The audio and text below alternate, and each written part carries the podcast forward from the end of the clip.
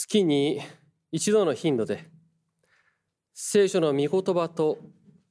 実会の戒めを響き合わせるようにして聞いていますが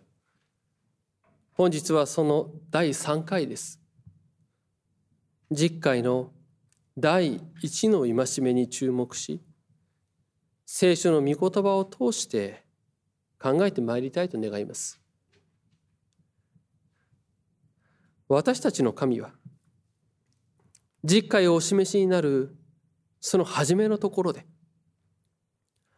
私は主あなたの神あなたをエジプトの国奴隷の家から導き出した神である。そのようにご自身を表されていました。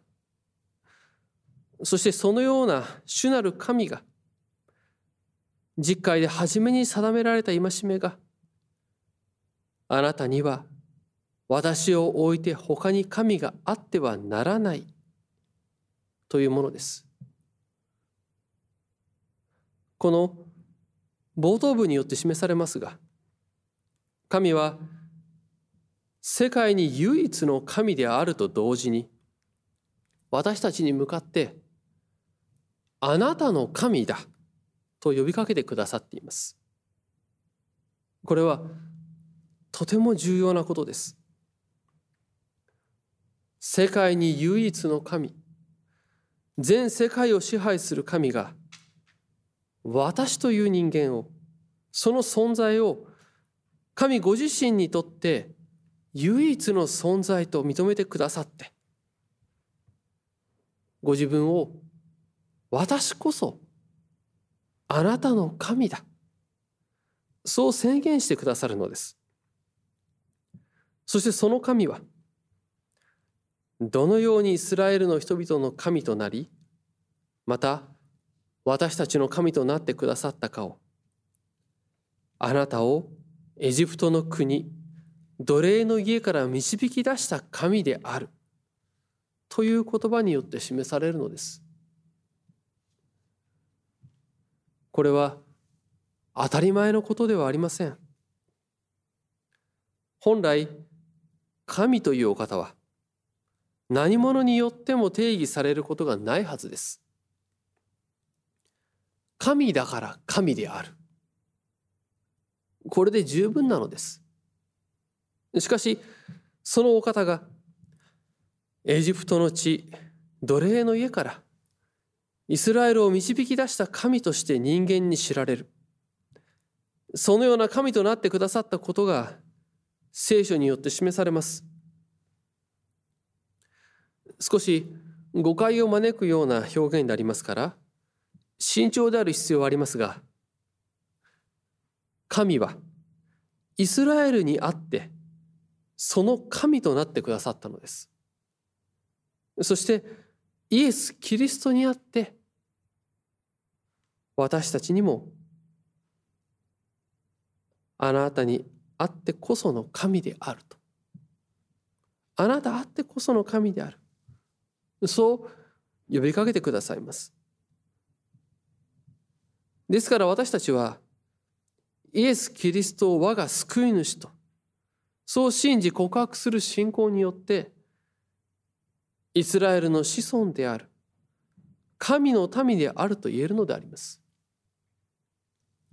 このように主は神主はそのご自身をあなたの神あなたをエジプトの国奴隷の家から導き出した神である。そう宣言しそのような神として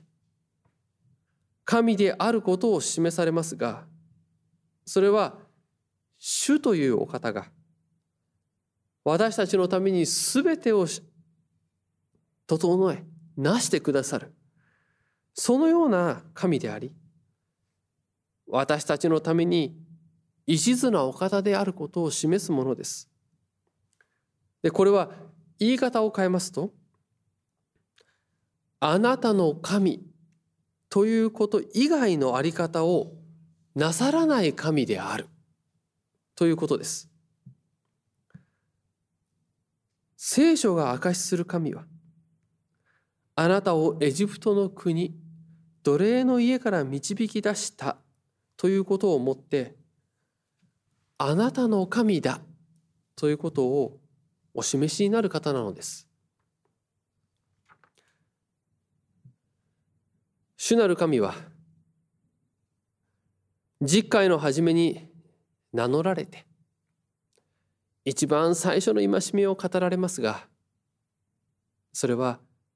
続けて読むものであります。出エジプト記20章のところにありますけれども私は主。あなたの神。あなたをエジプトの国奴隷の家から導き出した神である。まこのように主の名が示されて私たちとのその関係が示されてだからこそあなたには私を置いて他に神があってはならないと。あなたのために他に神があってはならないとそう言われるのです。でこの箇所新共同訳聖書では、まあ、今お読みしたように出エジプト記20章の 2, 2節で「私は主あなたの神あなたをエジプトの国奴隷の家から導き出した神である」あなたには私を置いて他に神があってはならないと。そのように訳していますがより直訳的に。またこれまでのことを少し強調して訳すと次のようになります。私は主あなたの神。あなたを導き出したものである。エジプトの地奴隷の家から。あなたのためにあってはならない。他の神々が私の面前で、まあ、このように訳すことができます。主はあなたのために他の神々があってはならないとそう言われます。まあ、ここで字面から理屈っぽく考えますと主なる神は唯一の神であるのに他の神々というのはどういうことだろう、まあ、つまり他の神など存在するのかということです。そのことを疑問に思うかもしれません。あなたのために他の神々があってはならないという時には他の神があることを前提にしている他の神の存在を前提にしているように聞こえるのです。でこれについては私たちが罪人であるという現実を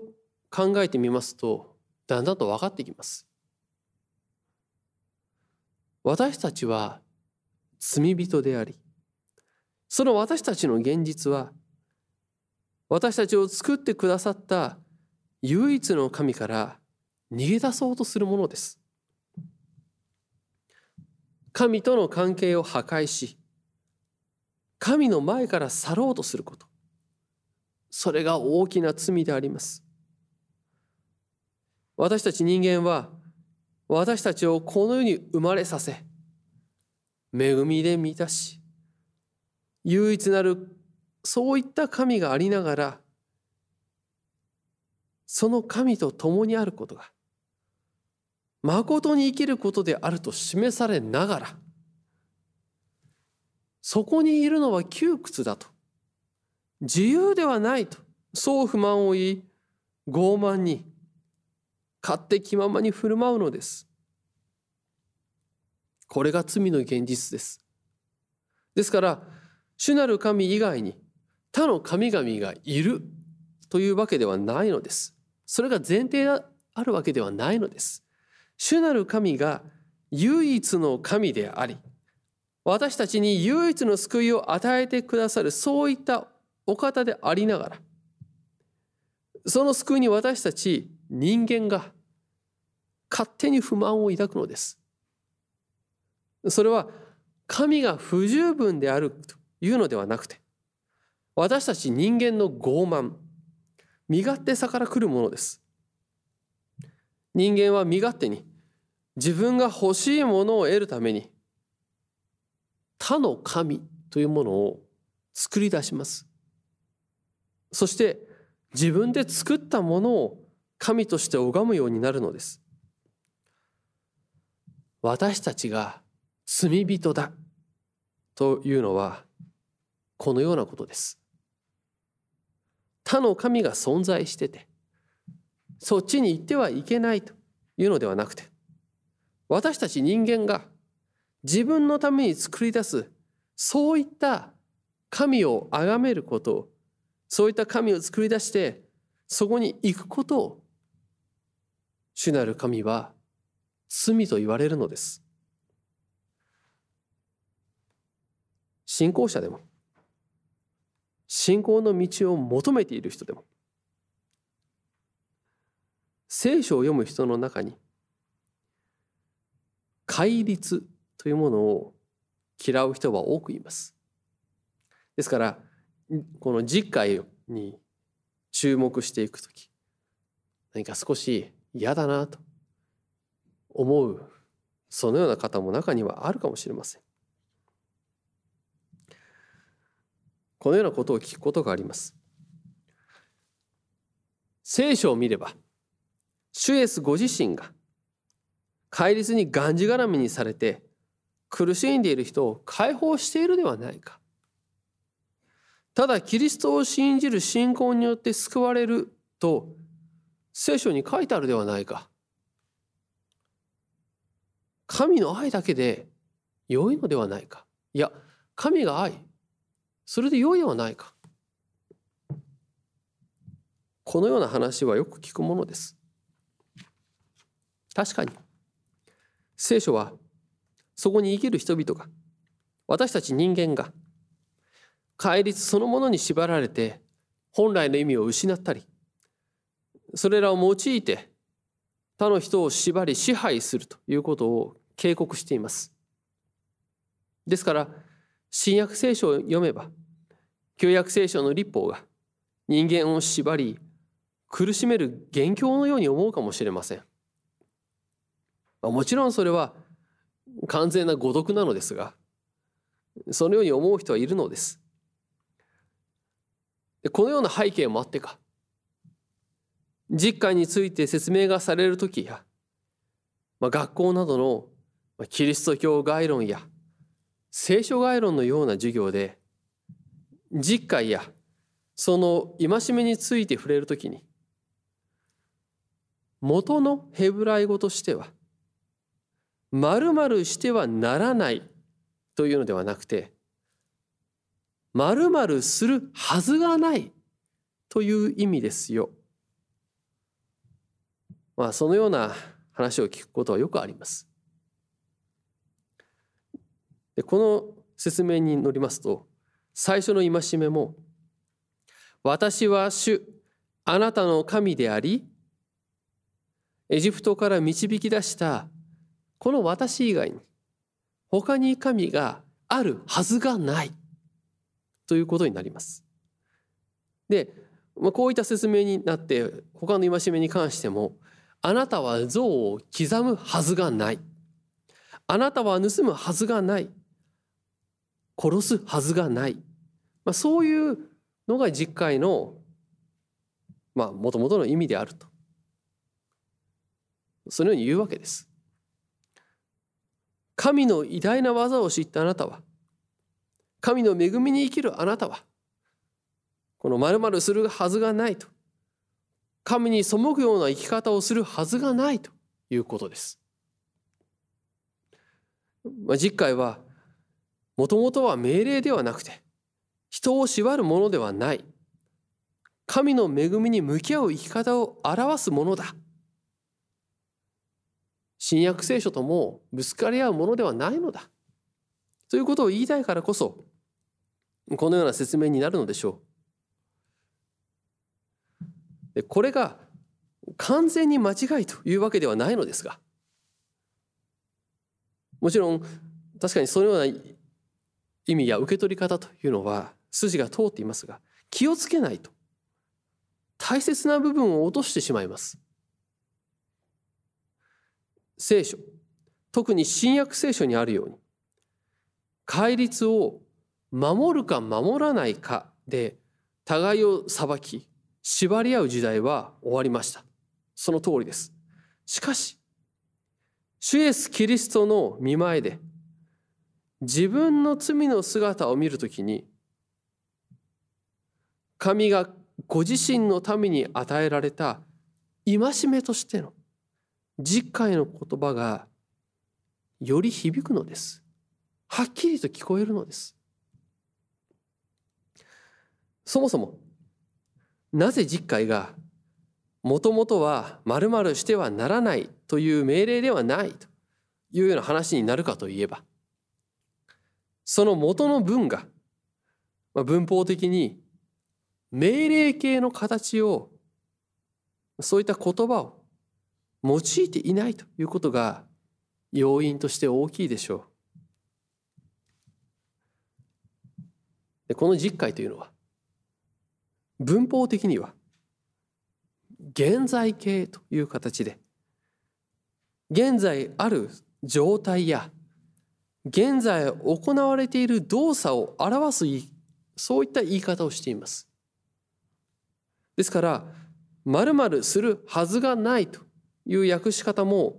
完全に間違いとまでは言いません。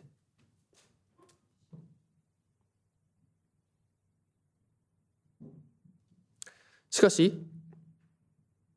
ヘブライ語やその仲間と言える言語を見てみますと現在形というのは強い命令の意味を持っています。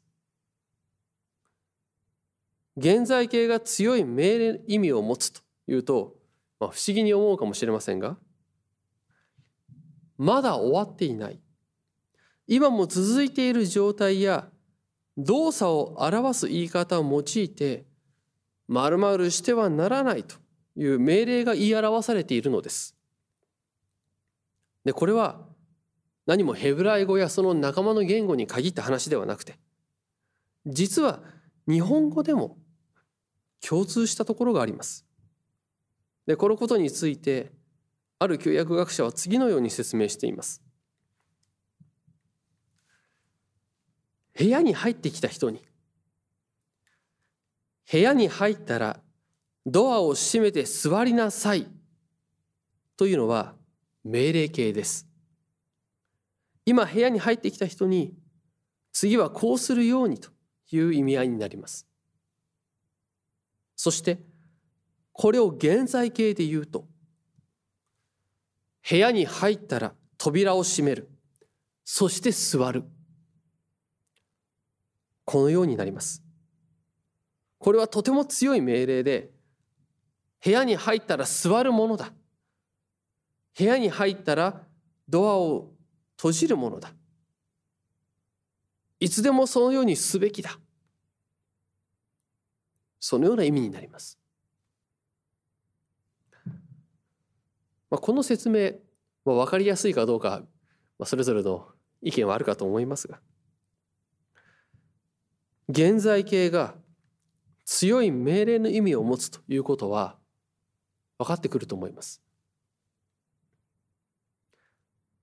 このようなことを強調して踏まえて実会を訳すのであればあなたには他の神々はない。あなたは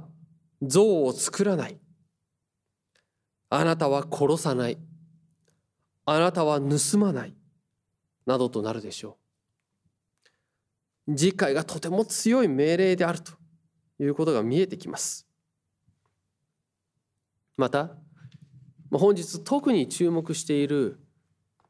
次回の第1回については、先ほど直訳的に訳した時私の面前にとそう訳しましたがここには単に現在形による強い命令というだけではなく主なる神が求めておられる。他に神があってはならないという意味が含まれています。この私の面前にというその言葉は普通に言う時の私の前にや私の前でということを言い表したい時に使う言葉よりももっと強い表現です。ですから訳文として「私の他に」とそう新共同訳のように訳すこともできますが私を差し置いて他に神があってはならないというふうに訳す方がその意味をよく取ることができるでしょう。やはりこの戒めはとても強い命令なのです。実会を命じておられるのは主なる神ご自身です。主があなたのために他に神があってはならない。あなたのためには他に神はないとそう言われたらそれは私たち人間にとって必ずそうでなければならないということです。主ご自身が私たちにその関係を厳しく守らせようとしておられるのです。しかし私たちはすぐに救いの技を成してくださった主をないがしろにしそこから離れていきます。そんな私たち人間をそれでも何とか救いのうちにとどめようとしてくださるのが主なる神であります。だからこそあなたのために他に神はないとそう言われるのです。主は私たちの唯一の神であろうとされて自らを犠牲にされるのです。御子を世に送り十字架にかけて人間の罪のあがないとするのです。それによって私たちの罪を許し救われるのです。ここに主が私たちに対して一途であられまた私たちにも一途であることを望まれるということが明らかにされます。主はご自身と私たち人間とが互いに一途であるそのような関係を求められているのです。でこの種の一途さは主がご自身を表される時私は熱情の神とそうしばしば言われるところにも表されます。でこれは他の訳では私は妬む神。ですとか私は嫉妬深い神。そのようにも訳される言葉であります。神ご自身の前から離れ他のところに行くというのを妬み許されないということがこの言葉によって強烈に表されるのです。でここまで石図であられるその主なる神がありながらそのお方を差し置いて自分で神を作り出したり他のものを神とするなど唯一無二の神と私たちとの信頼関係を裏切ることであります。そんなことがあってはならないのです。主はどこまでも私の唯一の神であり、私はどこまでも主のものなのです。この関係の中で私という存在は生かされており、この関係を失ったら、私は私でなくなり、自分の命の根を自分で断ち切ることになるのです。主は何よりもそれを悲しまれます。だからこそ少し厳しくあなたには私を差し置いて他に神があってはならないとそう言われるのです。実会は私たちの在り方のその根本を示す言葉を与えてくださいます。それはキリストを信じる者の生き方を示すものです。私たちを縛り生き方を制限するものではありません。私たちは実会によって罪の姿が明らかにされるだけではなくこの実会によって神の愛を知りその恵みの中で生きる生き方を示されます。この実会によって自分が何者なのかどこに立つものなのかが分かるものとされるのです。キリストを信じる者の生き方が示されるのです。私たちは主の十字架と復活によって救いが与えられたものとして教会に集められたものとして十字実会によって表される。御心に従う生き方をその歩みをなしてまいりたいと願います。そのための助けをともどもに祈り主イエスキリストの十字架のゆえに主の日ごとに礼拝を捧げ見舞いへと集ってまいりましょう。